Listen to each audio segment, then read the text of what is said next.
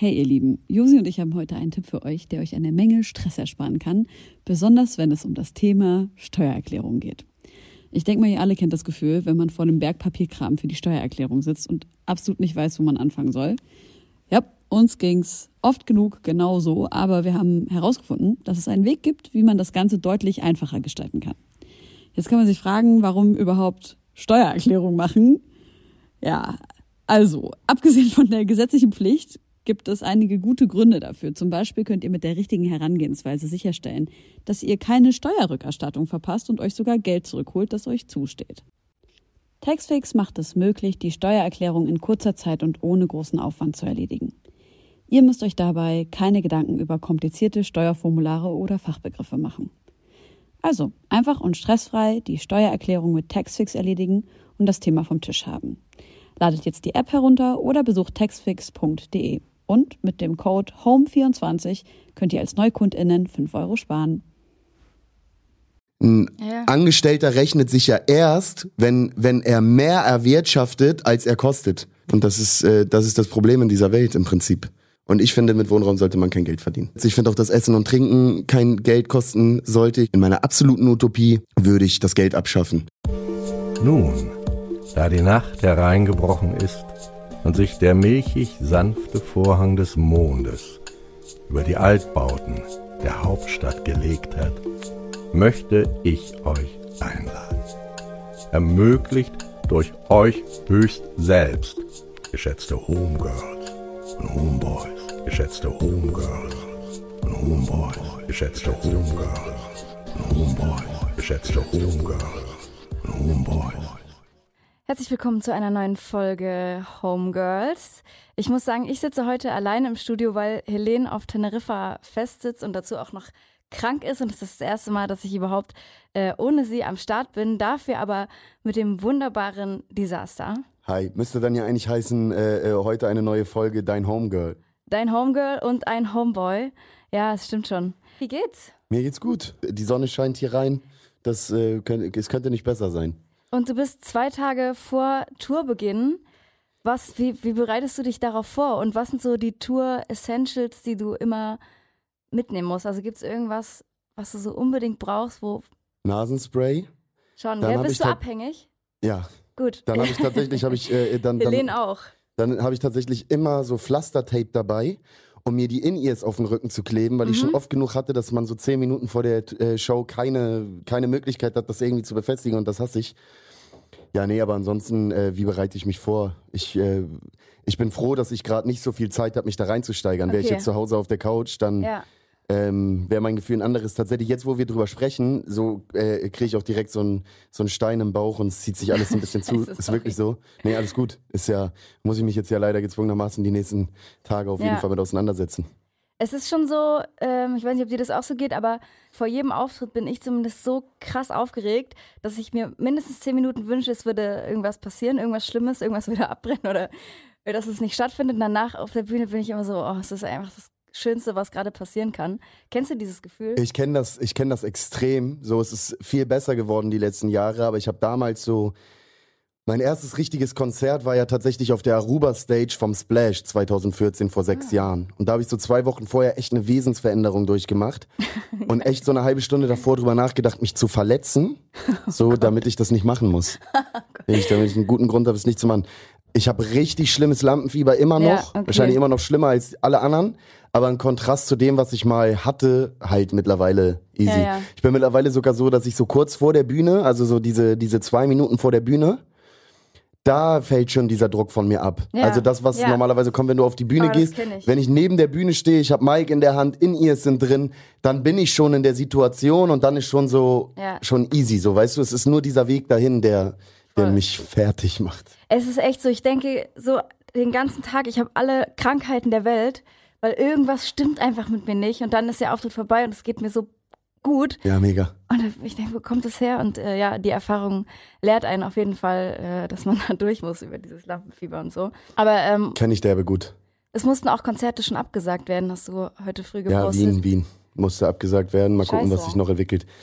Ja, weißt du, wenn man kein Glück hat, dann kommt auch noch Pech dazu. Aber ich finde es vor dem Hintergrund nicht so schlimm. Es tut mir leid für die Leute und ich habe mich auf die Shows gefreut, aber ähm, aber da steckt man nicht drin. Weißt du, also es hat keiner Schuld daran. Ey, total. Und das macht es irgendwie einfacher, damit umzugehen. Weißt du, was ich meine? ja. So. Auf jeden Fall. Also ich muss halt auch echt sagen, äh, auch wenn ich irgendwie schon drei, vier Gags über Corona und Preppen gemacht habe, ich bin halt selber auch krassester Asthmatiker und so. Also ich will, ich will diese Scheiße auf gar keinen Fall haben und verstehe auch komplett, dass man irgendwie Vorsichtsmaßnahmen trifft. Und äh, aber ist natürlich gerade für eine anstehende Tour ja irgendwie wahrscheinlich auch ein diffuses Gefühl. Helene war, ist ja auf Teneriffa, wo dieses äh, in der Nähe von dem Hotel, was ähm, komplett in Quarantäne gesetzt wurde. Man ist ja da auch so ein bisschen lost irgendwie in einem fremden Land. Ja, ich habe hab heute Morgen im Hotel gefrühstückt und habe dann halt auch so, so alle reden drüber. Ist schon so omnipräsent. Schon, ne? Und ich glaube ehrlich gesagt, dass die Zeit für die Jokes vielleicht auch ein bisschen vorbei ist. Weil ich glaube, das Auf Problem ist, was man halt nicht unterschätzen darf, wann, wann wird das hier ausgestrahlt? Äh, in zehn Mäßig. Tagen. Ja, siehst du, dann mal gucken, wie es in zehn Tagen ist. Total, Vielleicht haben wir ja. da schon die, haben wir da schon die Katastrophe. Ich glaube, das, wofür, wovor der Staat halt Angst hat und zu Recht ja auch Angst hat, ist halt, dass die Gesundheitssysteme überfordert sind, dass die Krankenhäuser überfordert sind und so weiter und so fort. Weil auch wenn es vielleicht äh, ähm, am schlimmsten ist für Leute ab 60 oder 70, Ja. gibt das viele in Deutschland, die, die über 60 oder über 70 sind. Und Ja. wenn die alle in die Notaufnahme müssen oder wollen, weil die, weil die krasse Atemprobleme haben oder so, dann Ja. wird, wird, dann wird der Staat in eine, ein, in eine Situation kommen, in der er entscheiden muss, wen nehmen wir jetzt auf und wen nicht. Und Ja. das ist eine grausame Situation, die das Vertrauen in die Regierung natürlich nicht gerade schärft. Und ich glaube, deswegen ist die Regierung auch so drauf bedacht, die Ausbreitung zu entschleunigen und da irgendwie einen guten Umgang mitzufinden. Ich, es bleibt abzuwarten. Aber wie gesagt, wenn es so höhere Gewalt ist, dann, dann, dann fällt es mir leichter, damit umzugehen, weil halt keiner was dafür kann. Ja. Ich finde es auch krass zu sehen, zu was der Staat dann auch am Ende in der Lage ist. Ne? Ich würde mir dann auch irgendwie wünschen, Mensch, Leute, dann sagt denen doch mal, die sollen äh, Silvester zu Hause bleiben oder so und nicht böllern. Also wenn es dann so hart auf hart kommt und man Ja, sieht, oder mal die Flüchtlings, äh, die, die ganzen Natürlich. Flüchtlingsthematiken äh, unter Kontrolle kriegen. Weißt du, bei Corona geht alles in das fünf sowieso Minuten. als erstes, ja. Also diese mediale Präsenz äh, irgendwie so ein, ist in so ein, in so ein falsches Verhältnis geraten. Ähm, aber ich will dir gar keine, gar keine Bad Vibes machen für die nächste Tour. Ich glaube, das wird trotzdem super und die Leute wollen gerade auch in solchen Zeiten ähm, ja Kultur und so ein bisschen Ablenkung. Ich glaube, dass das total gut ist. Ich habe mich immer gefragt, was ich so machen würde oder machen könnte, wenn wenn es irgendwie in Ausnahmesituationen gibt, wie ein Krieg oder sowas und oder irgendwas super Schlimmes, weil ich bin jetzt irgendwie nicht super handwerklich, habe jetzt nichts gelernt oder so. Und ich würde immer mir wünschen, dass die Musik irgendwie da ist und mir Kraft gibt und irgendwie eine Möglichkeit gibt, äh, ja, was zu machen, was man so kann, weißt Gab's, gab, war, gab's ja auch, glaube ich, immer in der Geschichte so große, so große äh, äh, Songs der Revolution oder was weiß ich. Nee, aber ich glaube nochmal, um das, um auf das Ding nochmal, ey, ich glaube, ich glaube, verrückt machen sollten wir uns alle nicht und muss man sich nicht. Weißt du, das ist zwar irgendwie auch ernüchternd, aber wenn das eine Epidemie ist, dann heißt es ja, dass 70 Prozent der Leute sich anstecken müssen? Ja. damit die Zahlen wieder rückläufig werden. Das heißt, du kannst das jetzt entschleunigen, aber am Ende des Tages müssen wir da im schlimmsten Fall alle durch und dann, ähm, und dann, ja, keine Ahnung. Aber es ist auch schon so ein, so ein, so ein Apokalypse-Szenario gerade irgendwie. Also ich finde schon echt krass. Es ist was, was, wie du das gerade schon gesagt hast, was wirklich unangenehm ist an dieser Situation. Und wenn das hier ausgestrahlt ist, dann werden wir ja schon viel mehr wissen. Total. Und es wird alles äh, äh, viel, ähm, viel vielleicht ganz anders sein, im Positiven oder im Negativen. Es fühlt sich an so, als wäre das jetzt gerade so die Ruhe vor dem Sturm. Und es ist so, wo, wo bleibt jetzt der Sturm? So, weißt du, was ich meine? Ja. So fühlt sich's ein bisschen an. Ja. Irgendwie, ich glaube, so fühlen alle sich gerade.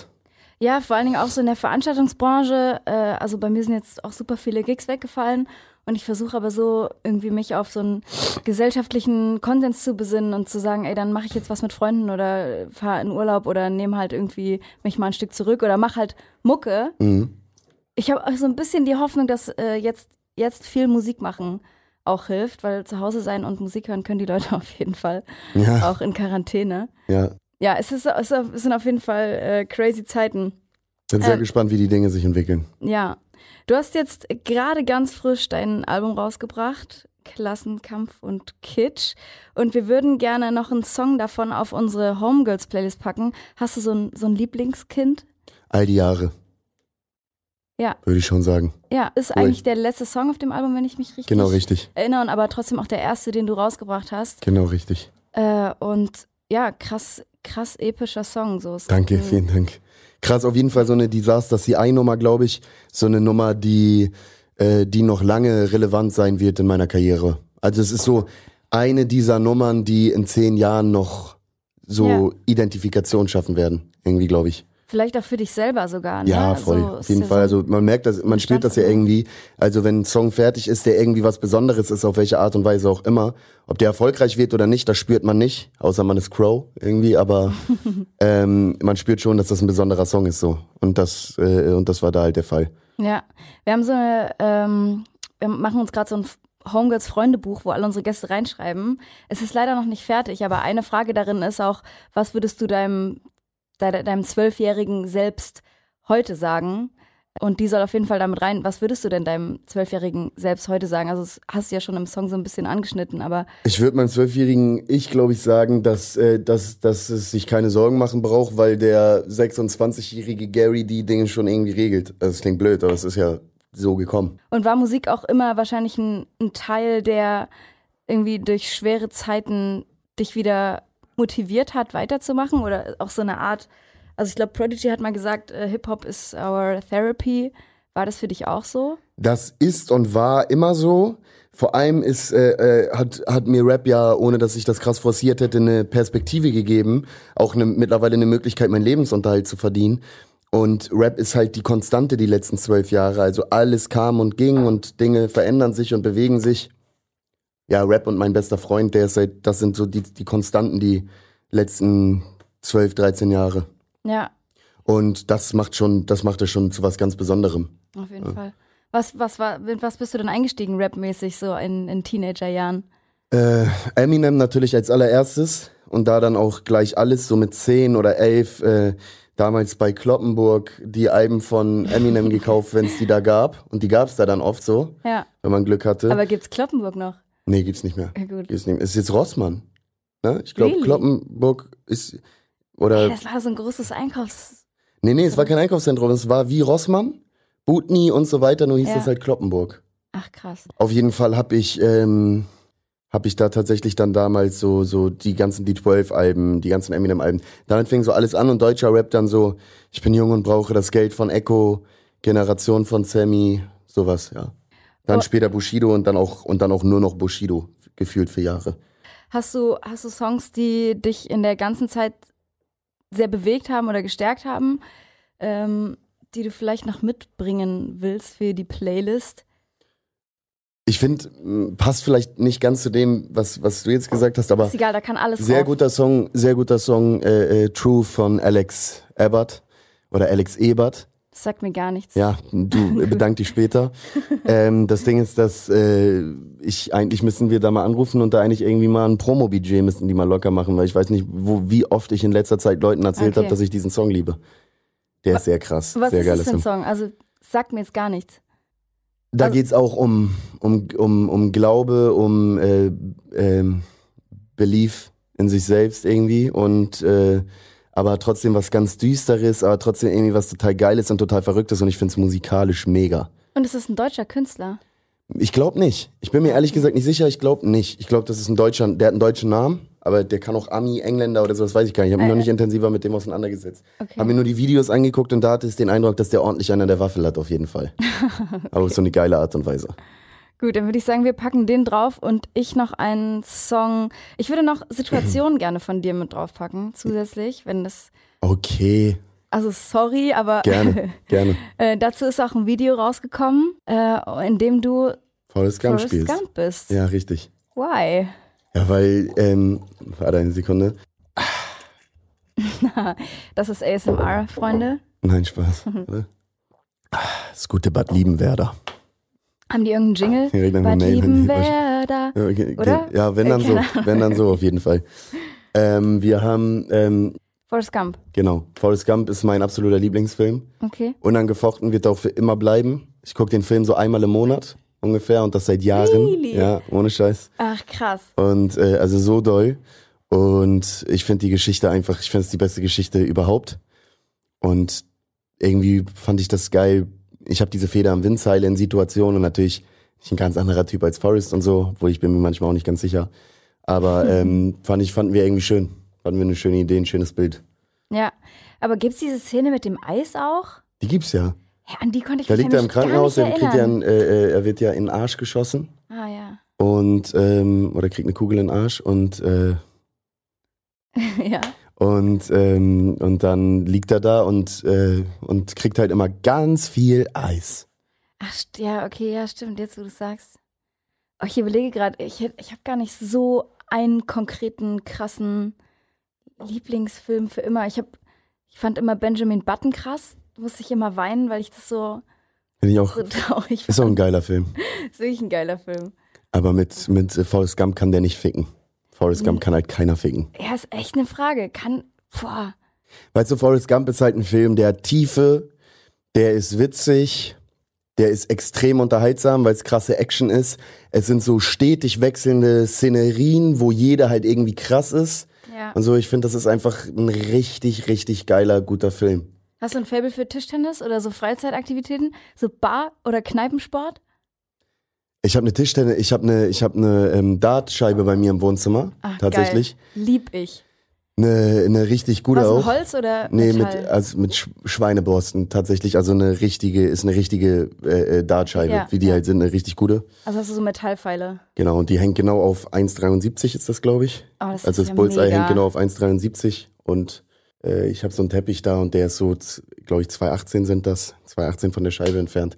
Aber ich spiele echt Dass du selten das in auf letzter einen Zeit. Zentimeter weißt. Aber warum 1,73? Ist das so deine Augenhöhe oder worauf muss das ausgerichtet Nein, sein? nein, das ist, es gibt, es gibt Richtwerte dafür, Okay. also das, das sind Normen. Die, das Okay. Bullseye, ist es 1,73? Wie bei dem Automaten sozusagen. Irgendwie so auf jeden Fall, Ah, ich will's 1,73, jetzt aber genau 1,76. wissen. das gibt auf jeden Fall Normen und die, die hängt bei mir normgemäß. Das will ich auch. Ja, ist eigentlich auch nicht so schwer realisierbar. Nee, ich habe dahinter eine Wandfarbe, meine, meine Wand ist, also ich habe so, ähm, ich habe so, so, ein, so ein Grau, bisschen so grau wie die Decke, sind so Farbakzente in meiner ganzen Wohnung. So, ich bin der schwarz, ich bin der schwarz-weiß-grau-Typ eigentlich sowieso und so ist irgendwie meine Wohnung auch, Vorhänge grau und so. Es sieht jetzt nicht, ist jetzt nicht düster oder so, es, es sieht eigentlich, finde ich, schon ziemlich fresh aus oder es ist, oder es ist ziemlich fresh. Aber hast du nicht Angst, dass du daneben schießt in die Wand?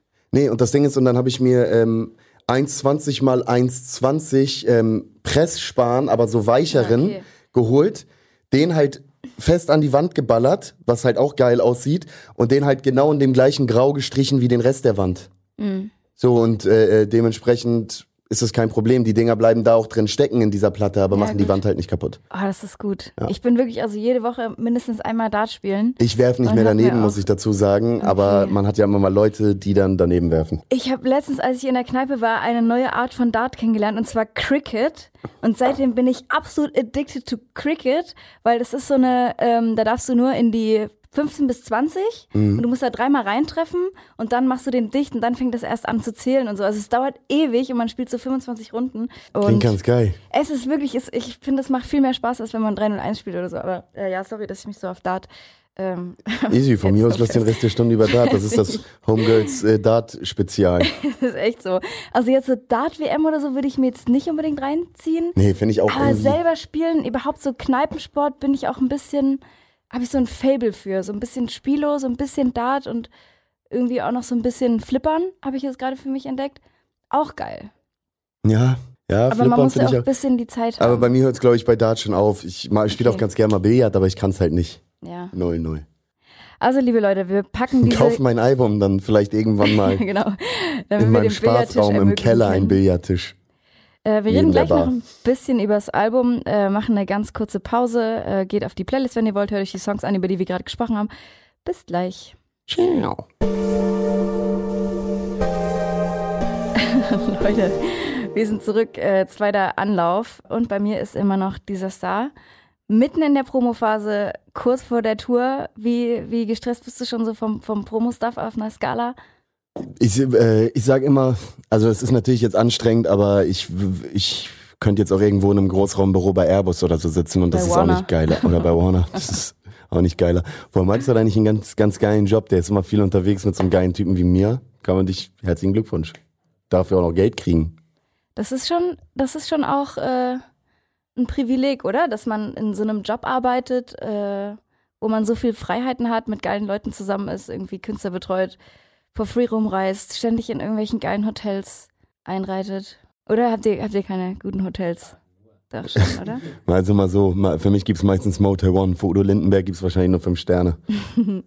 Aber erwischst du dich auch dabei, dass, ja, wie sage ich das jetzt, ohne dass es dumm klingt, aber dass man dann irgendwie auch, wenn man gerade in so einem Arbeitskontext ist, dass man dann gerne auch irgendwie sich wohlfühlt im Hotel und dann nicht mehr alles mit der U-Bahn fährt und so ein bisschen das auch ausnutzt, die Möglichkeiten, die man hat, dann irgendwie in einem schönen Hotel zu sein oder in einem. Ich hasse Hotels. Okay, ich fand ach, das früher krass. fand ich das voll geil so. Mittlerweile will ich immer einfach nur einfach nur nach Hause. Ich freue mich auch extrem jetzt schon auf zu Hause. Ich habe jetzt drei Echt? oder vier Nächte wieder im Hotel gepennt und Oh, ich freue mich das wie gesagt ja. einfach auf so, zu Hause. Gerade aus Ordnungsgründen einfach, dass man auf alles. Dass die, also jemand anderes kann. sich kümmert. Ja, es klingt hat so schon, ein nee, nee, das ist schon geil. Ich finde das im Urlaub, finde ich das auch geil. Nur ähm, jetzt ist das ja halt so, dass ich ja sowieso nur zum Schlafen im Hotel bin.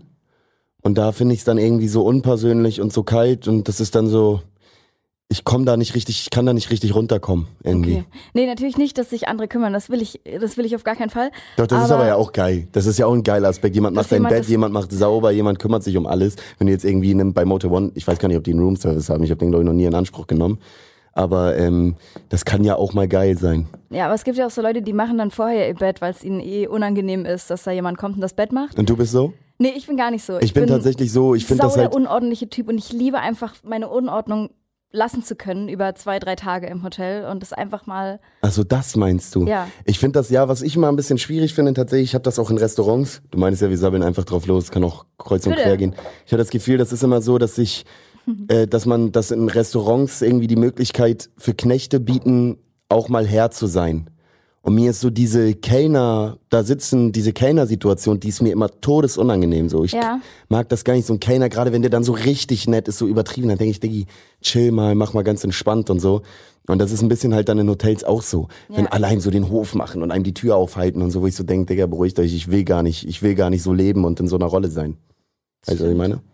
Ja, voll. Also das geht mir tatsächlich oft so, auch in anderen Situationen. Ich weiß, ich habe auch nachher noch einen, einen Wissenschaftsfakt über Uber-Fahrer und ich habe das auch oft so bei Leuten, die mich dann irgendwie rumfahren müssen oder irgendwie mir suggerieren müssen, dass ich jetzt abgeholt werde, weil ich irgendwie auftrete und ein, und ein toller Typ bin oder so. Das ist mir schon auch immer sehr, sehr unangenehm. Aber dazu später.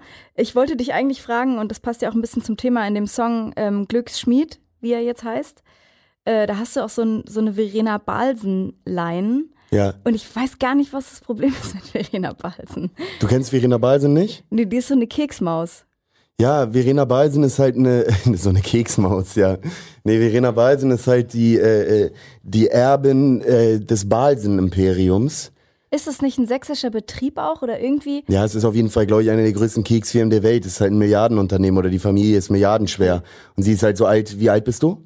31. So, dann bist du ein bisschen älter als ich, aber sie ist in unserem Alter, sagen wir so, sie ist so, glaube ich, 26, 27 und ist halt Milliardärin. Und hat sich so vor einem Jahr bei irgendeiner Messe auf die Bühne gestellt und meinte halt, dass sie, ähm, also sie hat nie gearbeitet oder so, sie hat halt, äh, sie hat, halt einfach Milliarden, die hat sie halt einfach und dann hat sie sich irgendwie bei einer Messe auf eine Bühne gestellt meinte, dass sie den Kapitalismus derbe geil findet und dass sie auch wirklich wortwörtliches Ah, okay. Zitat, ey, ich finde den Kapitalismus geil, ja, ich kann nicht sagen, dass es wortwörtlich ist, aber wirklich ziemlich genau irgendwas von wegen, ich finde den Kapitalismus richtig geil, ich will auch eine Segelyacht und so. Okay. So, und da dachte ich so, ja, Ach, Verena. ach Verena, was ist denn mit dir los? Was macht man denn mit. Ich darf Keksmaus nicht sagen, weil es vielleicht sexistisch klingt, aber sag du gerne ganz oft immer wieder Keksmaus.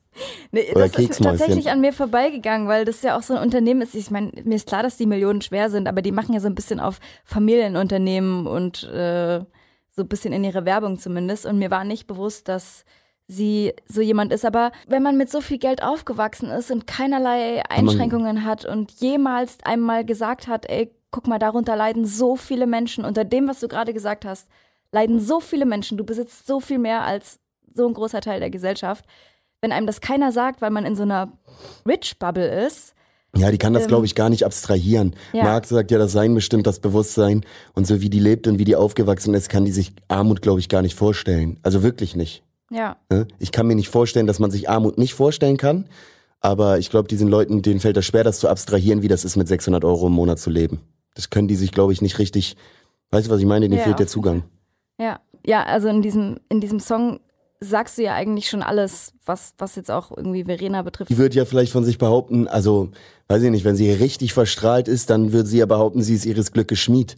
Oder wacht mit einem, Selbst, mit, mit, mit einem Selbstverständnis auf, dass sie irgendwie die krasse Macherin ist oder so. Und ich denke mir, Digga, du hast Milliarden geerbt. Du musst, du, deine Kinder, deine Urgroßkinder, ihr alle müsst nicht arbeiten. Nie, Ja. in eurem ganzen Leben nicht. Aber das ist ja auch ein, auch ein Privileg, in das man hineinwächst und wahrscheinlich nicht selbst hinterfragt, wenn man die. Nee, natürlich nicht. Die- also ich sage, dass die Kapitalisten den Kapitalismus nicht abschaffen wollen, das ist ja nachvollziehbar. Also wenn jemand, wenn jemanden dieses System richtig gut funktioniert, obwohl, dann gibt es auch so eine Leute wie, wie, wie Engels, irgendwie, der auch als Unternehmersohn und dann echt einfach Marx Sparringspartner, ohne den Marx gar nicht hätte seine Arbeit machen können. Obwohl er ein wohlhabender Unternehmersohn war. Der Ja. der Marx auch über Jahre und was weiß ich finanziert. Das heißt, der wollte den Kapitalismus überwinden, obwohl sein Vater Kapitalist war und er eigentlich eine gute Position im Kapitalismus hatte. Aber würdest du auch sagen, dass das Beispiel an dir zum Beispiel selber, dass du ja schon irgendwie in einer gewissen Art und Weise dein Glück selber an die Hand genommen hast und äh, wie du in dem Song, ähm, in, über den, den wir vorhin auf die Playlist gepackt haben, schon, schon gesagt hast, dass du es auch irgendwie einen schweren Start hattest und ja, dein Glück aber irgendwie auch genutzt hast. Also es ist vielleicht es gibt dieses schöne Forrest Gump-Zitat, da sagt er, Jenny, ich weiß nicht, ob du recht hattest oder ob Lieutenant Dan recht hatte. Ich weiß nicht, ob jeder von uns sein Schicksal hat oder ob wir nur dahin treiben wie ein Blatt im Wind. Aber vielleicht stimmt ja beides, Jenny. Vielleicht passiert ja beides zur gleichen Zeit. Und ich glaube, ein bisschen ist es tatsächlich so. Du hast natürlich einen Einfluss, ja, aber du kannst nicht beeinflussen, ob du als, Wei als Mann auf die Welt kommt, kommst, ob du als Weißer auf die Welt kommst, ob du als Heterosexueller auf die Welt kommst, ob du als sportlicher, gesunder Mensch auf die Welt kommst oder ob du behindert bist. All sowas und all so eine Sachen sind ja schon von Geburt an Dinge, die dich in dieser Gesellschaft bevorteiligen. Und das hat bevorteiligen? Bevorteilen? Bevorteilen? Die dir einen Vorteil verschaffen.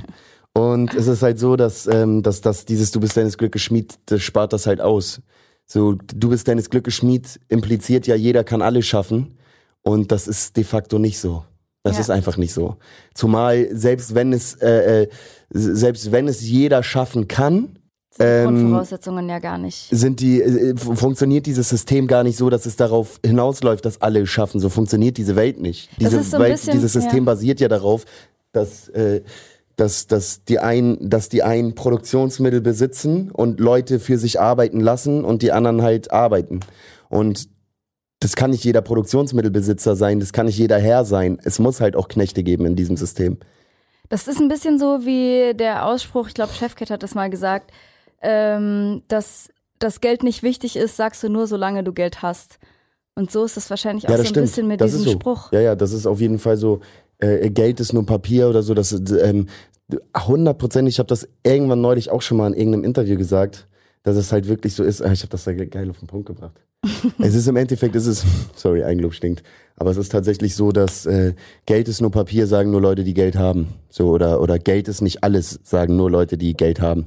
Ja, wahrscheinlich ist es auch so ein bisschen mit diesem Glücksspruch. Das ist schon auch so, weißt du, das ist, das ist auch schon asozialste Ideologie.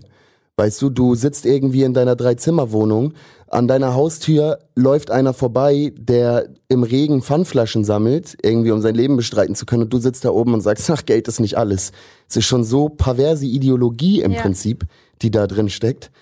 So. Ja, ich habe letztens so eine Dokumentation über, ich glaube, Christoph Grönert heißt der, von der CG-Gruppe, der ja also hauptsächlich auch in, in Leipzig und Berlin äh, Immobilienraum aufkauft und den äh, für teuer weiterverkauft, also massiv massiv teuer und es ist alles nur im Luxussegment und in Stadtteilen Leipzig, wo das eigentlich also kein Schwein gebrauchen kann. Und der ist dazu halt auch einfach so ein arroganter Ficker, der in seiner Doku am Anfang gesagt hat, sitzt er in seinem Privatjet und sagt, ähm, ja, ich weiß gar nicht, Ach, habe was- ich auch gesehen, WDR, die wie, Leute wie, wie lebt ein Milliard- Milliardär oder so, ne? Ja, genau. Und dann sagt er, Mhm. na, ich werfe das Geld oben zum Fenster raus und es kommt unten wieder rein. Ich weiß gar nicht, äh, was die Leute haben. Es kann ja jeder schaffen, so. Und da, Was für ein Wichser, ich ne? Was so- für ein Wichser, Alter. Vor allem, äh, Ich so ich bin halt der. Meinung, man, äh, Wohnraum ist zum Wohnen da.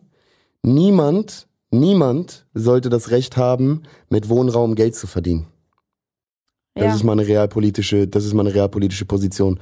Wohnraum ist zum Wohnen da und gerade wo man Wohnraummangel hat, für mich sollte alles, sollten, sollte jeglicher Wohn, Wohnraum staatlich sein und sollte eigentlich auch kein Geld kosten. Es sollte jedem Wohnraum zustehen und Wohnraum würde sollte man kein Geld kosten. erreichen mit Enteignung? ja, auf jeden Fall. Ich, ich bin ein großer Befürworter. Es gibt die weniger radikale, die sozialdemokratische Variante ist, die Spitzensteuersätze heben, die Spitzensteuersätze heben. Nee, gleich enteignen. Und gleich das, die Prozent oben, die wirklich kein Mensch braucht, um ein gutes Leben zu haben, die sowieso schon mal von vornherein einkassieren. Ja. Zumal es wird ja niemand mit eigener mit eigener Arbeitskraft reich. Es gibt natürlich irgendwelche innovativen Leute wie so ein Bill Gates. Aber ein Tag hat Ja. 24 Stunden, so die Woche hat sieben Tage. Und wenn du dir mal vorstellst, was du effektiv, produktiv schaffen kannst in dieser Zeit, dann wird dir klar, um einen Mehrwert zu schaffen, dass du am Ende Milliardär bist, musst du Leute für dich arbeiten lassen und denen weniger bezahlen, als ihre Arbeit wert ist. Und das ist es, was so eine Unternehmer ja machen. Ein Ja. Angestellter rechnet sich ja erst, wenn, wenn er mehr erwirtschaftet, als er kostet. So. Und das ist, äh, das ist das Problem in dieser Welt im Prinzip. Und ich finde, mit Wohnraum sollte man kein Geld verdienen. Ich finde auch, dass man mit Essen das, äh, dass man das, äh, das sind so realpolitische Ansätze. Ich finde auch, dass Essen und Trinken kein Geld kosten sollte. Ich finde, dass die ganzen, also in meiner absoluten Utopie würde ich das Geld abschaffen. Und ich weiß, ich habe nicht hundertprozentig eine, eine, äh, eine, eine konkret bessere Idee, wie man, wie man Warenaustausch organisieren kann. Und im Prinzip ist Geld ja nur eine Idee, um Warenaustausch zu organisieren. Aber ich glaube, Ging dass ja auch schon mal. ja, das ging Geld, ja auch so. Und, die, und ich glaube, dass dieses, dass dieses Prinzip Geld, dass das einfach aus den Fugen geraten ist. Das ist der Unterschied irgendwie zwischen, zwischen Politikwissenschaft und. Kann ich ganz kurz einmal rangehen? Klar, klar. So Leute, äh, hier gab's, wir haben gerade eine kurze Telefonjoker-Pause gemacht äh, und sind jetzt zurück. Heute dein Homegirl äh, mit Disaster. Dein Ich hab Homeboy. Aber, ja, dein Homeboy. Das klingt irgendwie, ich weiß nicht, ich bin immer mit diesem Namen so unzufrieden, ne? Ich finde, das ist so Bravo 1991. Ach, ist doch cool, Digga. Deine Das hat irgendwie, hat irgendwie, Wiki, wiki. wiki, wiki, wiki. Ich das hat irgendwie Swag. Ich find's nice. daneben. Ich find's ganz cool. Bist du, bist du down mit deinem Namen? Nee. Also, ja, ich bin vor dem Hintergrund down, dass ich mich natürlich krass mit dem identifiziere und ich glaube, es ist definitiv auch zu spät, den noch zu ändern. Mhm. Aber ähm, ich glaube, ich würde mich heute nicht nochmal Desaster nennen. Ja. Ja, aber es ist schon in Ordnung. Das Ding ist, dass äh, Ja, ich finde, meine, meine Mucke ist seriöser vielleicht, als mein Name ist. Mhm. So, aber Casper ist vielleicht auch, der Name ist halt cool, weil der irgendwie, weil, weil, wenn, wenn, keine Ahnung, wenn der, weiß ich auch nicht. Also ich meine, wenn der irgendein YouTube-Rapper wäre, mit, dann wäre das auch kein, vielleicht, obwohl doch, ach, keine Ahnung. Ist doch egal. Ja, nee, ja. dieser, ein Desaster. Ich glaube, sobald sich was etabliert hat, ist es ja eh äh, so der Hörgewohnheit wegen äh, irgendwie hinfällig, wie man, wie man dann heißt. Aber ich bin schon extrem, ey, wir haben so lange nach einem geilen Namen gesucht und jetzt haben wir einfach auch drauf geschissen und gesagt, ja, jetzt ist es halt so. Ähm, genau, aber was ich sagen wollte, Helene hat äh, eine, eine Nachricht geschickt, äh, weil sie auch eine Frage hatte an dich. Und zwar sagt sie in einem, in einem Interview, hast du gesagt, und ich zitiere das jetzt mal, genau hier, genau das, was du jetzt bist, äh, genau das will ich sein.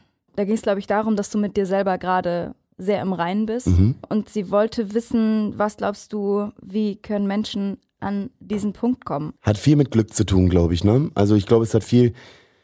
Guck mal, du musst dir vorstellen, du weißt doch, was dir gut tut. Ab einem gewissen Alter weißt du, was gut für dich ist und was schlecht für dich ist. Und dann ist das vielleicht nicht immer so leicht, sich zu motivieren und sich zu disziplinieren und so weiter, aber es geht ja, glaube ich, viel auch darum, das zu tun, was gut für einen ist. Also ich bin gestern Abend irgendwie nach einem 14-Stunden-Tag im Hotel und ziehe mich dann aber nur schnell um und gehe halt nochmal zum Sport, weil ich weiß, dass ich hier heute sitze und mich geiler fühle, weil ich gestern noch zum Sport gegangen bin oder Ist so. das so? Ja, und du musst halt nicht, und du musst halt nicht zum Sport gehen oder so. Also ich sage jetzt nicht, mach dich krass und I make you sexy.com oder keine Ahnung. Aber ähm, mach das, was gut für dich ist. Was, Trainierst was du auch ich, Beine? ich trainiere auch Bein. wa- Warum? Nee, ist das nur. Nee, nee, ich trainiere auch, ich trainiere aber bei Beine, ehrlich gesagt. Ich bin so ein stiefmütterlicher Beine-Trainierer, aber ich laufe ja mindestens einmal die Woche, also ich laufe ich lauf einmal die Woche 10 Kilometer, so äh, ziemlich genau in 50 bis 53 Minuten so. Und dann laufe ich einmal die Woche noch. Danke dafür, dass du allen jetzt ein schlechtes Gewissen machst. Easy. Und dann, so- nein, ich weißt du, das ist, ich sag ja, ich sag nicht, dass Sport für jeden gleich geil ist oder so. Ich glaube, ich, ich, ich sag nur, dass man, dass man da einen Weg finden muss und soll, also mach das, was gut für dich ist. Weißt du, wenn, wenn, wenn du, wenn du die Möglichkeit, wenn du die Möglichkeit dazu hast, ne, das ist natürlich auch dann schon wieder, kann das auch schon wieder jovial klingen, weil es hat vielleicht auch nicht jeder die Möglichkeit. Aber ähm, jedem tut irgendwas gut. Zum Beispiel lesen oder so. Mir tut das nicht gut. Das sind so Selbstsabotage-Momente. Mir tut das nicht gut, abends so mäßig am Handy einzuschlafen. Voll. Wenn du abends die ganze Zeit noch Instagram ballerst Das und YouTube und irgendwas. gut tun, wenn Nein, ich das wühlt, bin. das wühlt einen halt auf. So. Und Voll. wenn ich, wenn ich richtig gut drauf bin, dann lege ich halt zwei Stunden vorm Einschlafen, mache ich das, packe ich das Handy in die Küche. Ich habe es nie im Schlafzimmer so, weil ich auch das Gefühl habe, dass das irgendwie so giftig ist. Ich lade mein Handy Same. immer über Nacht in der Küche.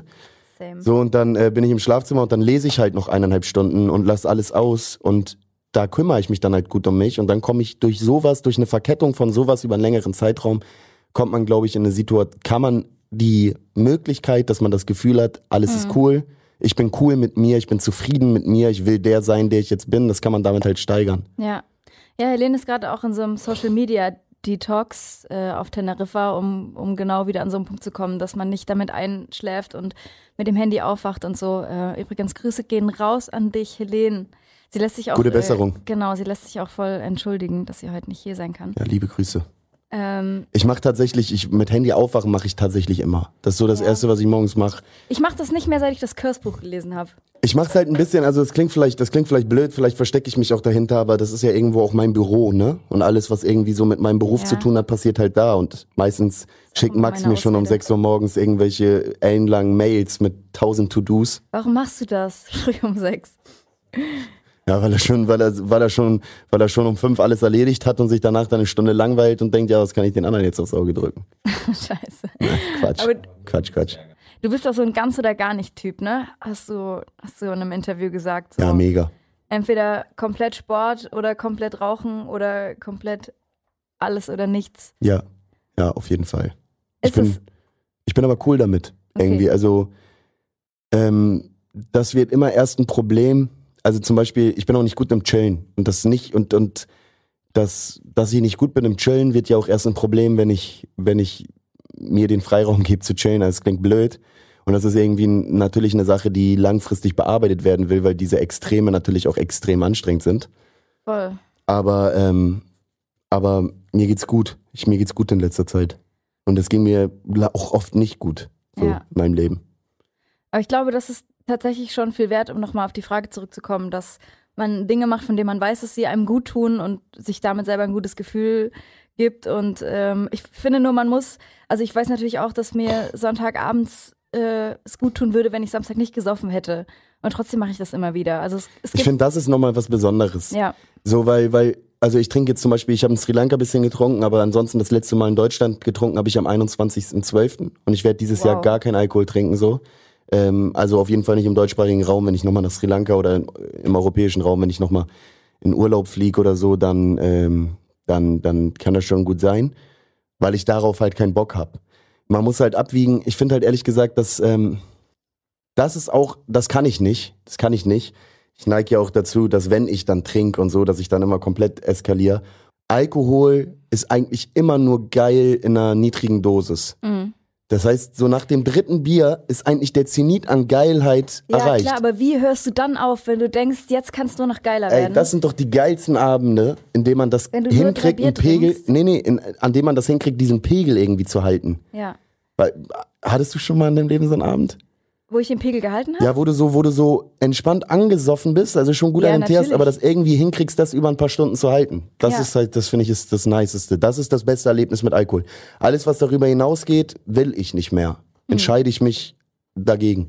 Hm. Ja. Das ist Eigenverantwortung, Selbstfürsorge. Ich will nicht klug scheißen und ich weiß, wie schwierig das manchmal ist und so will ich null. Und ich will auch niemandem irgendwas erzählen. Wie gesagt, ich bin nicht, ich bin, da gibt's andere Rapper, die die Life-Coaches, äh, äh, die die, äh, die die, warum hab ich die Kopfhörer nicht auf einmal Ja, ich weiß, es sieht dusselig aus, wenn du die so nach hinten die die, die, die Life-Coaches, äh, die die, ähm, die, die Life-Coach-Rolle einnehmen. Ja. Aber ähm, es gibt, weißt du, ich finde, ein ganz geiles Wort ist wirklich Selbstfürsorge. Und Ja. darum, äh, äh, und ich finde, darum geht's im Leben. Aber Kümmer dich um dich gut. So, Ja. weißt du, kümmer dich Ey, darum, das dass ist es dir so gut geht. simpel, Das ist so simpel und trotzdem Klingt so simpel, aber es ist so schwierig. schwer. Ja, ich schreibe dann ja auch einen Genau. Song wie Situation, in dem ja auch alles stimmt. Wollte ich sagen. Sag ja, Alter, wenn ich mich jetzt, wenn ich jetzt heute Abend irgendwie, wenn ich zu meiner Ex-Freundin fahre, besoffen und so, dann schäme ich mich am nächsten Tag im Grund und Boden, für mich kacke. Das sind alles Sachen, die weiß ich und ich mach's dann trotzdem. Ja. Weißt du? Und ähm, Weil da, der Song hat mich sehr an mich erinnert. Ja, ich glaube, da können Ja. sich viele in unserem Alter drin wiederfinden. Ja. Weil das ist ja auch eine, eine Komponente von mir. Ich sage ja nicht, dass das immer gut funktioniert, aber es funktioniert immer öfters gut. Und, ähm, und, und da geht's dann darum, selbstfürsorgliche Entscheidungen zu treffen. Ich merke, Alkohol und Drogen tun mir gar nicht gut. Ich bin auch ein super sensibler Typ. Ich kann eigentlich Drogen nehmen, ist gar nichts für mich. Gibt voll Leute, ich kenne genug Leute, Same. stecken das easy weg, die flanken sich irgendwas rein oder ballern, koksen, was weiß ich und äh, haben da irgendwie wirklich scheinbar eine gute Control drüber und sind dann auch nicht drei Tage im Sack. Dann ist es Selbstfürsorge, die Entscheidung zu treffen, ich lasse es bleiben. Weißt du, was ich meine? Auch wenn hier und da das auch mal. So, aber das ist dann auch, das ist auch wieder eine Frage von Dosis. Ich will jetzt hier nicht, ich will jetzt auch nicht so, soll Nee, weder Anti-Drogen noch Wir sind Pro-Drogen in so einer. Moneyboy-Interview-Situation. Nein, du? das ist alles nicht okay? Leute. Ich finde, ich bin, nein, nein, Drogen sind scheiße so, aber muss halt, äh, Helene sagt dann auch immer, oder die kommt dann auch mit dem, mit dem Argument der Herstellung, dass man sich auch wirklich mal überlegen muss, Was dass da man in drin seiner ist, ne, was Berliner. Hipster-Bubble äh, sich auch mal Gedanken darüber macht, was für Leute auf der anderen Welt dafür leiden müssen. Ey, um man Kokain. sagt ja, ey, wirklich, du, du, du, du, wenn du mit dem, mit Kokainkonsum verursachst du de facto Tote. Ich glaube irgendwie, es heißt irgendwie, jeder Kilo kostet zwei Tote oder so wow. in diesen Drogenkriegen in äh, Südamerika. So, wenn du Voll, das, das muss man sich halt auch mal bewusst machen, abgesehen von den, von, von den eigenen Folgen. Ähm, ich habe, man muss, das möchte ich nochmal zu ganz oder gar nicht. Ich habe von 19 bis 22,5, dreieinhalb Jahre nicht einen einzigen Tropfen Alkohol getrunken. So. Und ich habe, und seitdem, muss, das muss ich auch dazu sagen, ist das wirklich so, dass ich in drei Monatsintervallen eigentlich Alkohol trinke und jetzt sag, ich will nicht mal mehr diese drei Monatsintervalle, ich will jetzt mal wieder ein, zwei Jahre ganz alles Ja. bleiben lassen.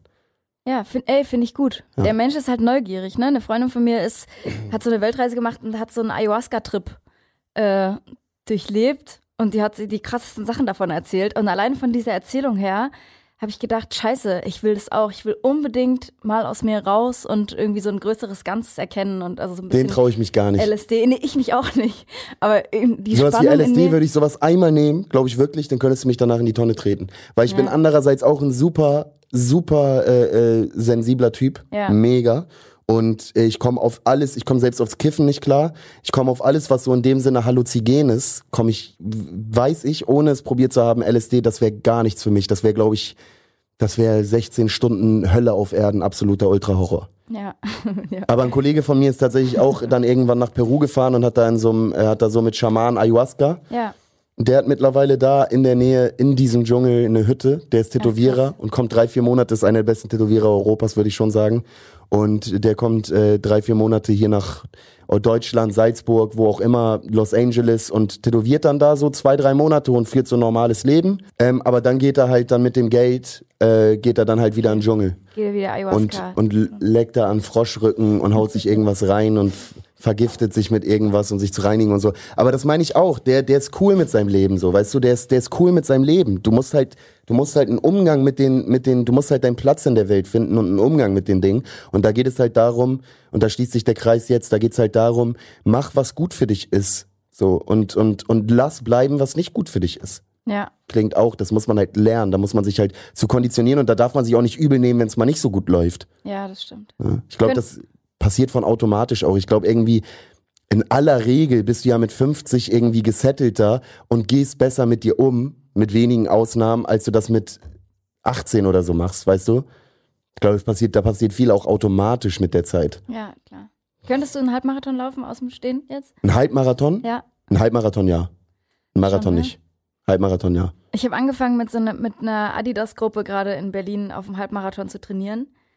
Äh, Wo bist du jetzt? Zeit und Kilometer, wenn ich fragen darf? ja, darfst du fragen. Also ich bin mal acht Kilometer und Ja. die laufe ich so in ja 40 Minuten. Das ist doch stabil. Ja, es ist, ich, ich bin so weit vom Halbmarathon entfernt. Ich kann mir gar nicht vorstellen, dass ich jemals im Leben 21 Kilometer laufen werde. Und ich hoffe insgeheim, dass er abgesagt wird. So viel mal jetzt von mir. ähm, Ja, da kriegst du dann andere Probleme. Da geht's dann irgendwann nicht mal mehr um Lungenkondition, sondern die Füße, die Sprunggelenke, die Knie fangen irgendwann an weh zu tun. Im schlimmsten Fall kriegst du ein bisschen Seitenstichen oder Verspannung, Verspannung im Rücken und so. Das ist halt da dann wirklich das Problem.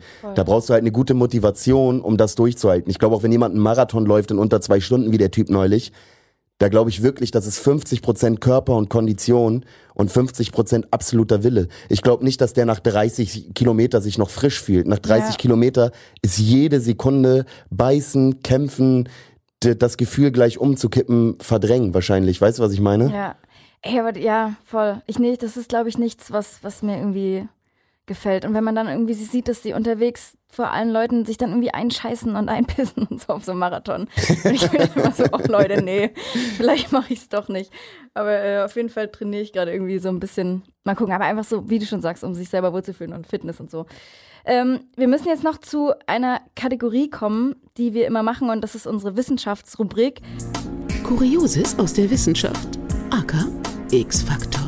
Das Unfassbare. Und äh, wir haben in der letzten Sendung mit Tascara darüber gesprochen, wie abhängig Social Media uns machen kann. Mhm. Aus dem einfachen Grund, dass die App-Entwickler alles dafür auslegen, also das Produktdesign so zu entwickeln, dass es uns süchtig macht, dass Dopamin ausgeschüttet wird bei jedem Like, bei jedem Mal, wenn du die App länger benutzt. Und man muss sich halt vor Augen halten, dass diese Entwickler das nur machen des unternehmerischen Gewinns. Und das hat überhaupt nichts mit Kundenfreundlichkeit Es geht zu tun. darum, dass du viel Werbung konsumierst. Ja, genau. Also die machen, die machen das wirklich nicht für dich, sondern alles nur für sich selber. Und Das ist klar.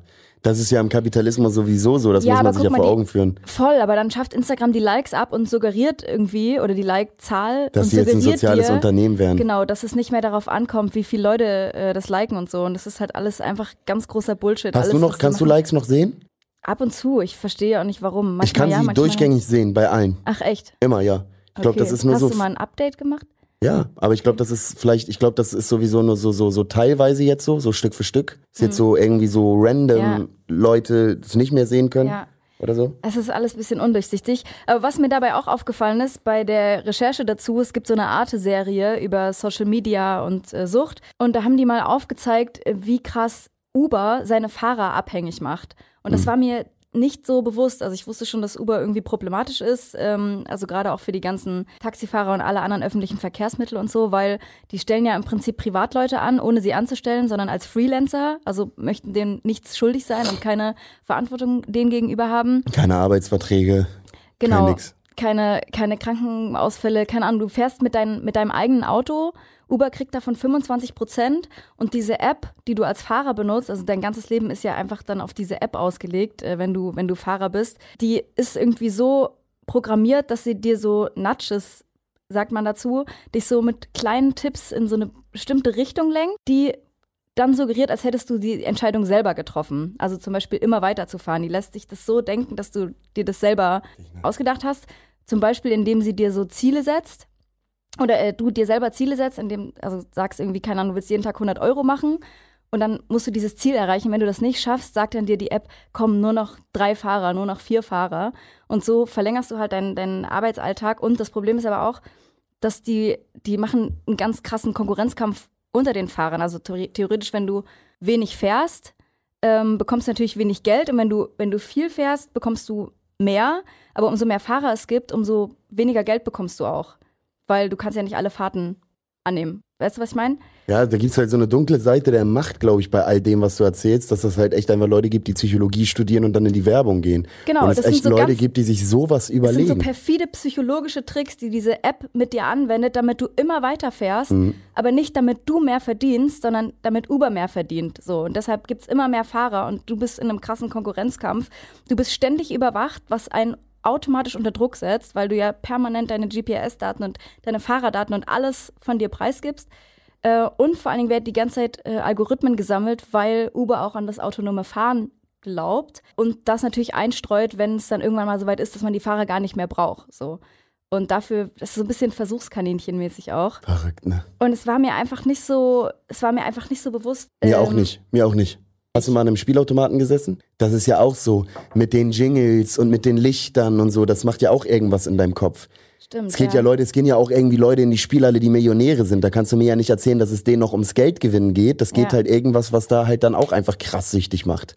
Ey, glaubst du, dass wenn das Geld da unten rauskommt, dass das extra laut ist und das auch sowas bei dir Ja, auslöst? all sowas. Warum klackert das so Also was, übelst ich glaube ehrlich gesagt, dass wirklich an so einem Spielautomaten, irgendwie so, einem- so einem Merkur-Spielautomaten oder so, ich glaube, dass da nichts Zufall ist. Nee, Ich glaube, dass auch da nicht. keine Farbe Zufall ist, dass da kein Geräusch, dass da nichts Zufall ist, dass das alles wohl durchdacht ist. Ja. Und eigentlich sind wir eigentlich schon fast am Ende. Ich würde sagen, jeder von uns ähm, wirft noch eins, zwei Songs auf unsere Homegirls Playlist, damit wir uns auch wieder ein bisschen der Musik widmen. Und ich fange einfach mal an mit einem Song von Juicy Gay und MC Smoke. Björn Höcke ist ein Faschist. Ähm, den Song haben sie gemacht, nachdem dieser Berichtsbeschluss kam. Ja, klingt gut, habe ich noch nicht gehört. Ist geil. Ja, Ich, äh, ich pack ähm, Ain't Nothing Changed vor, oder Ain't Nothing Changed. Change? Changed? was weiß ich. Changed, Ain't Nothing Changed von Loyal Kana auf die äh, Playlist. Weil ich habe das Gefühl, dass viele, also Loyal Kana irgendwo ist ja jetzt mittlerweile natürlich ein Star und so, aber ich habe das Gefühl, dass ganz viele den auch noch nicht auf dem Schirm haben. Und dann, ähm, und dann vielleicht einfach, weil wir, weil wir jetzt gerade in England sind, irgendwie ähm, noch Still Disappointed von, äh, von Stormzy. Gut. Ist das vom letzten Album? Ist Nee, er hat ja Beef Track? gehabt mit, mit dieser Grime-Legende Wiley. Mhm. Und da, und da hieß sein erster Diss hieß Disappointed. Also Wiley Ah, hat ihn okay. gedisst, dann Ja. hieß der erste Diss, glaube ich, Disappointed, dann hat Wiley ihn nochmal gedisst und dann war Stormzys Antwort Still Disappointed. Okay. Und das war richtig und übertrieben krass. Feier ich. Ich bin auch großer Stormzy-Fan. Ich war leider auch großer Wiley-Fan. Ähm, aber Echt. Aber er hat sich da echt das ein bisschen kaputt gemacht. Ich weiß Ja. gar nicht genau, wie die Situation war, aber eigentlich hat ja, hat ja wirklich äh, Stormzy krass Tribut gezollt und dann diese Hommage an Wiley gemacht. Mhm. Und anstatt dass der denkt, oh geil, dass ich hier nochmal ins Gespräch gebracht werde, ist er Ja. dann voll, voll grimy geworden, ne? Und Den can't handle this cause she handled stick like I handle the war. Whore. So heftig. So diese Adlibs und so, die er da benutzt in diesem Song Still Disappointed. Sorry, da habe ich nur gerade nochmal dran gedacht. nein, ist gut. Ich möchte, dass ihr jetzt auf die Playlist geht und diesen Song anhört und ihn mit deinem Rap vergleicht, den du hier gerade gemacht hast. Ähm, Ja, ich, bitte nicht. äh, Haiti und Albi X mit Toulouse. Kennst du den Song? Das ist der neueste von Haiti und der ist, äh, kennt ihr euch bestimmt, oder? So Hamburg Nee, Connection? tatsächlich gar nicht. Ah, ich okay, kenne Leute, krass. die sie kennen. Ich bin Ja. bei Haiti, das ist kein Hate. Ich bin noch immer nicht, bin, ich hänge da immer zwischen krasse Kunst und, und Selbstzerstörungsmod hoch 100. Es ist so krass. Das glaube ich aber auch eine Mischung aus beiden vielleicht. Ja, auf jeden Fall. Und ich glaube, das macht es aber auch spannend. Auf jeden Fall, den neuen Song finde ich so unfassbar tanzbar. Es ist so ein bisschen Afrobeat, Baile ähm, und so viel französischer Einfluss. Und es gefällt mir richtig, richtig gut. Ist ja das erste Release, was sie dieses Jahr hatte. Geht rüber auf unsere Playlist, wenn ihr wollt. Ich habe noch eine Sache für heute. Ich weiß nicht, ob ihr das mitbekommen habt, dass BHZ eine Spendenaktion aufgerufen hat für die Problematik an der äh, türkisch-griechischen Grenze ähm, dass dort auch flüch flüchtende Menschen von Booten aus mit Tränengas, mit Stöcken und mit allen möglichen Mitteln verhindert wird, dass sie, dass sie an Land kommen. Äh, ich glaube, das sollte allen bekannt sein. Und BAZ haben sich da gerade gemacht mit einer Spendenaktion und mit ähm, einem mit einem langen Aufklärungspost, was ich was ich super fand und wo man auch gemerkt hat, dass die BHZ-Fans sich da auch wieder in zwei Lager spalten, äh, Supporter und Leute, die das richtig beschissen finden und auch so sagen, ey, hier macht mal lieber eure Mucke und hört auf mit so einer Scheiße und so. Was Wie- die Leute für einen Eindruck haben von Kunst, ne? Ja. Als wären wir irgendwie, als wären Künstler irgendwie ein Dienstleister. Ja, So, ja. ich mach was ich will, wann ich will, wie ich will, deswegen mache ich Kunst. Wenn ich Bock habe, dass irgendjemand mir sagt, was ich zu tun und zu lassen habe, dann, keine Ahnung, kann ich auch mich, kann ihm, was weiß ich, was ich dann noch alles machen kann, irgendein Scheiß. Äh, Ja, geile das Aktion, äh, keep going, lasst euch nicht entmutigen. Ja, voll. Also ich finde generell, dass, dass Rap gerade in so einer Zeit sich eigentlich positionieren muss, um Leute auch irgendwie mitzunehmen, die vielleicht nicht über 100 andere Wege News ähm, konsumieren und so. Wie, wie stehst du dazu? Ja, natürlich. Also ich finde ehrlich gesagt, weißt du, ich habe da natürlich, ich, ich habe da schon mal, ich habe da schon mal in einem Interview mit äh, Alex von Rap.de, weiß nicht, ob du den kennst. Nee. ähm, ich habe schon mal mit, in, in, im Interview von Alex, äh, mit Alex von Rap.de gesagt, dass ich halt irgendwie in einem äh, permanenten Widerspruch ähm, stehe ähm, als Marxist und als Künstler, also als Marxist in dieser Welt sowieso und als Marxist und Künstler auch, weil ich finde, als Marxist will ich, dass alle sich positionieren, unsere Sache voranbringen und Ja. ein dialektischer Prozess im Gange bleibt. Als Künstler finde ich nicht, dass irgendjemand irgendwas muss. So, ich finde auch nicht, dass irgendjemand irgendwas nicht darf. Ich weiß, das ist irgendwie eine ko- kontroverse Haltung und die kann man diskutieren und mit der eckt man bestimmt auch an. Aber selbst so so krass sexistischer Rap, den finde ich scheiße und ich finde die Inhalte derbe Kacke.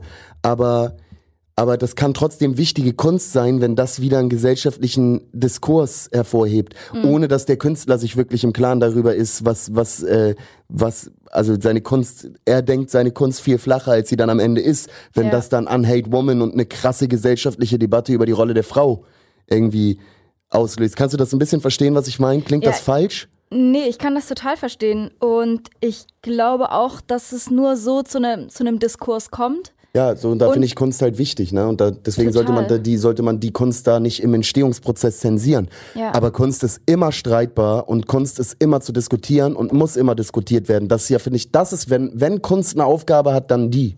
Aber da muss man natürlich den Künstlern auch eine Bereitschaft, ähm, eine, eine Bereitschaft anfordern, darüber zu äh, diskutieren. irgendwie- und die genau, ist meistens Diskurs- nicht vorhanden. Genau, Aber das ist eine Sache, nämlich das frage ich mich schon lange, ob der Künstler, ähm, ob, ob für ein gutes Kunstwerk notwendig ist, dass der Künstler sich im Klaren darüber ist, was für eine Kunst er da macht oder ob der Kunst oder ob der Künstler auch eine Art Medium sein kann, was dann ja, ich finde gerade so bei sexistischen Rap-Texten, dass der Künstler reflektiert ja nicht, ey, ich bin, ähm, ich, ich lebe in einer Welt, die strukturell sexistisch ist und ich reproduziere hier im Nicht Prinzip jeder nur. Künstler. Also ich glaube Es gibt auch schon welche, die das reflektieren, Ja. aber nicht jeder Künstler reflektiert, dass eigentlich ich lebe in einer strukturell sexistischen Welt, in der ich äh, einfach nur das überspitzt reproduziere, was ich von klein auf an sowieso erlebe.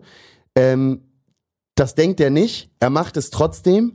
Daraus resultiert dann vielleicht eine krasse Debatte und in dem Moment ist er dann ja einfach nur ein Medium oder ein Kanal für die Gesellschaft und ich weiß nicht, ob er sich selber darüber im Klaren sein muss, dass das ist. Verstehst du, was ich meine? Ja, verstehe ich. Naja, zu dem Zeitpunkt, wenn er es wenn er's schafft, wahrscheinlich noch nicht, aber zu dem Zeitpunkt, wo er merkt, dass, was es für einen Diskurs auslöst, muss man sich schon darüber bewusst Ja, und da werden. gibt's dann Leute, die, und da, das können, die, das kann deutsche Rap noch nicht so richtig gut.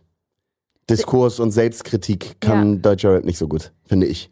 Nee, auf jeden Fall nicht. Und ich glaube, also ich finde den Diskurs wichtig, aber die Art und Weise, wie dann diskutiert wird, weil zwei Fronten so aufeinanderprallen und sich dann so krass ähm, von oben herab beleidigt wird, jetzt gerade zum Beispiel in diesem Unhate Woman, äh, Flair, Shahak Shapira, ähm, Geflecht, ist jetzt eh viel zu großes Thema. Also in dem Moment, wo du da, da mal- hört's dann auch auf. In dem Moment, wo du dann da als Privatperson eine gegenteilige Position einnimmst, ne, dann, ähm, dann, dann, dann schützt dich gar nichts mehr. Auch Ja. nicht mehr Kunstfreiheit, dann bist du einmal, ein- bist du einmal ein blöder Wichser. Naja, und vor allem die Macht, die dann derjenige Rapper hat auf sein Publikum, äh, das darf man natürlich nicht unterschätzen. Und in, de in dem Sinne muss er sich eigentlich schon bewusst sein, was für eine Rolle er damit gerade einnimmt. Das- so, auch wenn das er das halt beim schwer, halt Schaffensprozess vielleicht noch nicht so gedacht hat. da ist dann, da ist dann der Künstler, finde ich, das, da, das ist dann schon auch was Entscheidendes. Weil ich finde zum Beispiel, wenn KZ als Frauen verkleidet ein Frauenkonzert spielen und dann Nutten aller Länder vereinigt euch, dann ist das ganz anders zu bewerten als irgendwas, was Finch asozial droppt oder so. Weißt du, was ich meine? Ja, auf jeden Fall. So, und die, die haben ja, die, die haben ja auch äh, zum Teil Shit, Shitstorms gekriegt und so, ich glaube, das hat aufgehört bei KZ. Ja. So, weil da ist dann doch, da musst du dann die Leute, die hinter der Kunst stehen, sehen und die sind halt Teil des Kunstwerks. Ich sag ja immer, wenn ich einen roten Fleck auf eine weiße Leinwand baller, geht das, findest du, ich verlasse das Thema gerade und das geht am Thema vorbei? Nee, bitte. Wenn ich einen roten Fleck auf eine weiße Leinwand baller, dann ist das halt einfach nur ein roter Fleck auf einer weißen Leinwand. So, wenn Picasso das macht, ist das zwei Millionen wert. Und ich finde ehrlich gesagt, dass das, äh, dass das irgendwie auch übertragbar ist auf Rap oder auf Musik, dass natürlich der Künstler Teil des Kunstwerks ist. In dem Sinne, dass, dass wenn was gesagt, guck mal, wenn ich Nikes und McDonalds mache, und sage, ich brauche nur Nikes und McDonalds. Und dann Leute danach sagen, hä, ich habe dich ganz anders eingeschätzt. Dann, ich mache ja als Desaster diesen Song und der heißt Nikes und McDonalds. Und da musst du mich als Künstler natürlich in dieses Projekt äh, äh, einberechnen. So, und ähm, wenn, wenn Künstler XY den Song gemacht hätte, dann wäre das ein ganz anderer Song gewesen. Auch wenn es genau der gleiche Song gewesen wäre, wäre das ein ganz anderes Kunstwerk mit einer ganz anderen Aussage gewesen. Weißt du, was Ja. ich meine? Ja, vor allem bei KZ äh, ist, sieht man ja auch im Gesamtkontext irgendwie eine Ironie. So, deshalb Ja, will ich auch nicht per se sagen, dass, also ich glaube auch, dass wenn man was unter dem Kontext Battle Rap fabriziert, das will ich auch nicht alles ankreiden, so, aber es muss irgendwie in einem Kontext stattfinden, bei dem klar ist, wie Wo es eine gemeint Distanz ist. zwischen dem, wer es, der es sagt, vielleicht am besten und, und das, was er sagt, irgendwie besteht, ne? Ja. Aber wie gesagt, das ist ein sehr, sehr langes Thema, worüber man extra Sendungen machen könnte. Ich fand auch sehr gut, was du bei Diffus über das Kollega-Mentoring gesagt hast. Ähm, sehr Bis jetzt noch keine Drohungen erhalten. Gut. Wundert mich Und eigentlich. Einladung zum Programm? Nee, auch nicht. Okay. Das kann ich euch auf jeden Fall noch empfehlen. Kann wenn noch mal dazu noch mal ein ganz wollt. großes Geheimnis. Äh, ach nee, scheiß drauf, das ist. Ja, aber das ist ja total. Ich kann dir was übelst krasses erzählen. Ach nee, doch nicht. Du musst es jetzt schon sagen. Was übelst krass ist zu äh, äh, I make you sexy, ich mach dich krass. Ich, ich lüfte jetzt ein, ein Geheimnis äh, mit dem Bild der Frau Bunte und Co. seit Jahrzehnten großes Geld verdienen. Ich löse jetzt die Diätratgeber-Verschwörung auf. Wenn man mehr Kalorien zu sich nimmt, als man verbrennt, dann nimmt man zu. Und wenn man weniger Kalorien zu sich nimmt, als man verbrennt, dann nimmt man ab. Boom. Okay, wow. Das ganze Uni, die, die Erde wackelt, die Welt kommt ins Wanken. Wenn ihr dafür 200 Euro ausgeben wollt, so, dann do it. Ey, aber ganz ehrlich, das weiß ich doch. Und trotzdem mache ich mein Brigitte-Workout zwei Wochen lang. Ja, aber das Ding ist, Weil das, äh, weißt du, weißt du, das ist halt, ähm, weißt du, worum es, glaube ich, immer geht, warum man da immer nach sucht und das ist dann auch wieder eine falsche Entscheidung. Also erstmal, kein Bodyshaming, grundsätzlich, ihr seid alle cool und gut, wie ihr seid. Aber wenn du abnehmen willst, dann sorry, dann geht das nicht ohne ohne äh, äh, Suffer irgendwie. Du, das ist, das ist halt nicht geil. So, so zum Abnehmen gehört irgendwann irgendwie irgendwo Hunger dazu. Du kannst nicht abnehmen und dabei dich die ganze Zeit satt und äh, und und irgendwie und gut gefüllt oder gedeckt fühlen. Noch nicht. Ich warte auf den Tag, wenn irgendwie alles gezüchtet wird in der Petrischale und ich dann so übelst geile Sachen essen kann, ohne dass sie Kalorien haben, aber äh, Wäre Klonfleisch was anderes als normales? Oh Gott, da mache ich auch ein Fass auf. Das ist irgendwie auch kranker Scheiß, ne? das ist kranker Scheiß, wäre mir aber prinzipiell, also aus ethischen Gründen muss man das, glaube ich, nochmal aufarbeiten, aber ich, für mich wäre das alles vertretbarer als ähm, äh, Tierleid. Ja, Oder meinst du klonen und dann das Tier aufziehen? nee. Nee, Schon nee, aus der geht Petrizale gezüchtete Fasern und Fleisch daraus irgendwie, Fleisch ja. machen. So, ja. so, so ist das ja, glaube ich, so ist ja der Plan. Das finde ich voll okay. Wenn man die, wenn man die, wenn man die Tiere als solches klont, dann hast du ja im Prinzip nur, das, du das- bleibt ja das Gleiche, es ändert ja nichts ja, irgendwie. ja. Ob, obwohl sowieso diese ganze Klon-Thematik, ne? Das ist schon auch richtig verrückt. Auf jeden Fall hatten wir auch schon viele Wissenschaftsfacts drüber. Bist du Vegetarier zufällig? Äh, nein. Okay. Nein, bin ich nicht. Und, und wie, wie stehst du zu so? Fleischersatzprodukten und Mhm. so. Es gibt in Hamburg gibt es ein richtig geiles veganes Schnitzel. Das ist das beste Schnitzel, das es überhaupt gibt. Und Ja. es ist gar keins. Äh, und ich bin sowieso ein großer Fan und Verfechter von dem ganzen vegan Ding. Ehrlich gesagt, ich glaube, dass es gesünder ist. Ich glaube, dass es geiler ist, dass es nachhaltiger ist. Auf jeden Fall. Ich glaube auch, dass sich mein Leben irgendwann nochmal in die Richtung entwickeln wird. Ich stelle es mir jetzt vielleicht noch komplizierter vor, als es eigentlich ist, weil Veganer sagen dann immer, ey, so, so kompliziert ist es gar nicht. In Kreuzberg oder so ist es nicht kompliziert. Aber, Aber in in Hamburg Magdeburg, auch in, nicht. in Hamburg Mitte auch nicht, aber in Magdeburg an der Autobahnraststätte, wo ich halt leider auch dann regelmäßig bin, ist das schon wieder schwieriger, glaube ich. Ja. Also ich glaube, das ist eine reine Gewohnheitsfrage. Also man kann auch da. Mhm. Bist du vegan? Also ich bin vegetarisch. Mhm. Ja.